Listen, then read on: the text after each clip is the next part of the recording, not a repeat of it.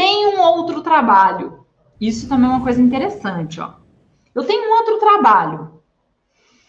E alguns aqui possuem outros empregos em outras áreas. Muitas vezes em áreas que não tem nada a ver com a auriculoterapia.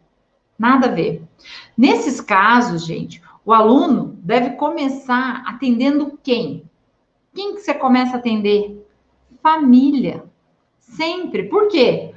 Se você errar, é, são pessoas conhecidas, não vão te crucificar, não vão brigar com você, vão estar tá ali do seu lado, vão te apoiar, eles querem que você aprenda, eles querem te ajudar. Então, família, família é a melhor maneira, tá? É a melhor maneira. É, pessoas conhecidas, amigos, tá? Amigos também. Amigos fazem, assim, você tá do lado, você tá perto. Então, também trabalha com essa situação. Família, amigos, pessoas do trabalho, que você viu, que você está acompanhando a história, você pode também estar tá ajudando. Amigos do local de trabalho. E aproveita, gente, que você tem esse contato no trabalho que você está para ir ajudando essas pessoas. Você vai mantendo ponto de contato, vai divulgando seu novo conhecimento, angariando seus novos pacientes. Às vezes, alguns dizem assim: ah, mas eu faço, quando eu faço de graça, eles vêm, quando não. Aí, ó, que nem a Ivone colocou aqui, ó, eu já tenho uma lista de voluntários. É, e sempre vai ter, gente.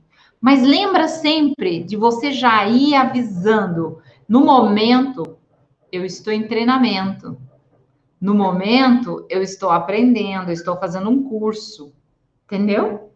Vai falando. Ou então já combina com a pessoa de 10 sessões, 5 sessões. Ó, vou fazer para você, acho que foi a Ione, a Rose que falou, vou fazer para você, para você emagrecer. Nós vamos fazer cinco sessões. Depois das cinco sessões, se você estiver aqui comigo, as próximas eu faço para você com desconto.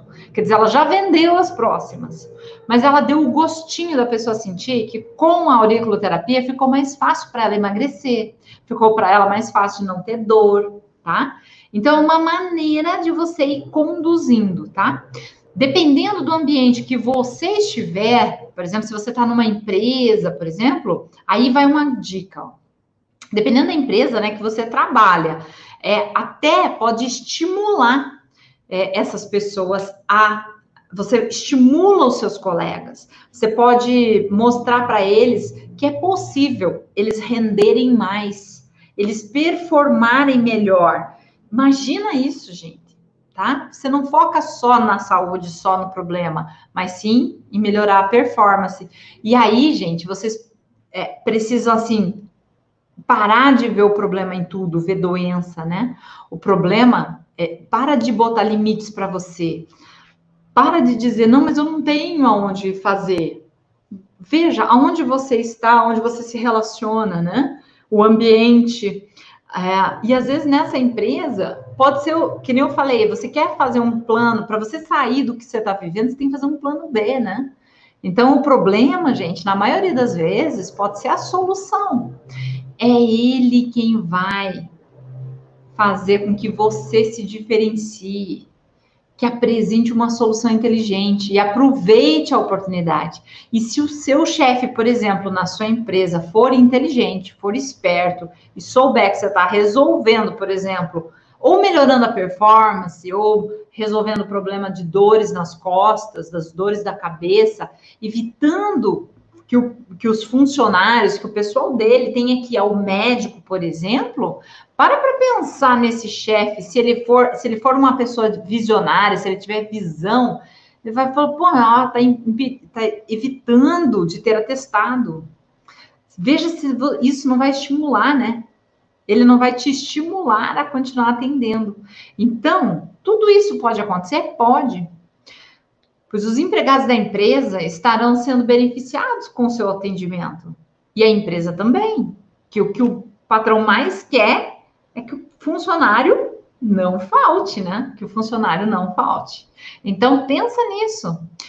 Gente, quem sabe ainda no futuro você não estará atendendo o seu antigo chefe. Já pensou que chique, hein? Que tudo, né? Seria muito legal. E se você pretende mudar de área, mudar de área, precisa fazer essa transição de uma forma que não seja tão abrupta. É, ir preparando o campo, ainda que aos poucos, ir semeando. Então, primeiro aprenda bem, aprenda bem, aí começa a atender um colega ou outro, vai colhendo os frutos. Lembra quando você aprendeu a andar de bicicleta, por exemplo? Você não pegou a bicicleta e saiu andando. Não sei se, em geral, tem aquelas rodinhas atrás da bicicleta, ou tem umas bicicletinhas de madeira que são pequenininhas, baixinhas. Você não precisa das rodinhas, mas você precisa do apoio dos seus pés. De repente, quando você levanta as pernas, você vê que vai, você desliza com a bicicleta. Você já tem um equilíbrio para estar na bicicleta. Ou se você está nas bicicletas antigas, você tem as rodinhas que te dão apoio. Isso é importante, tá? Depois de um tempo, gente, lembra, tá? Os pais tiram as rodinhas da bicicleta para você perceber que você já tem equilíbrio e está andando sozinha.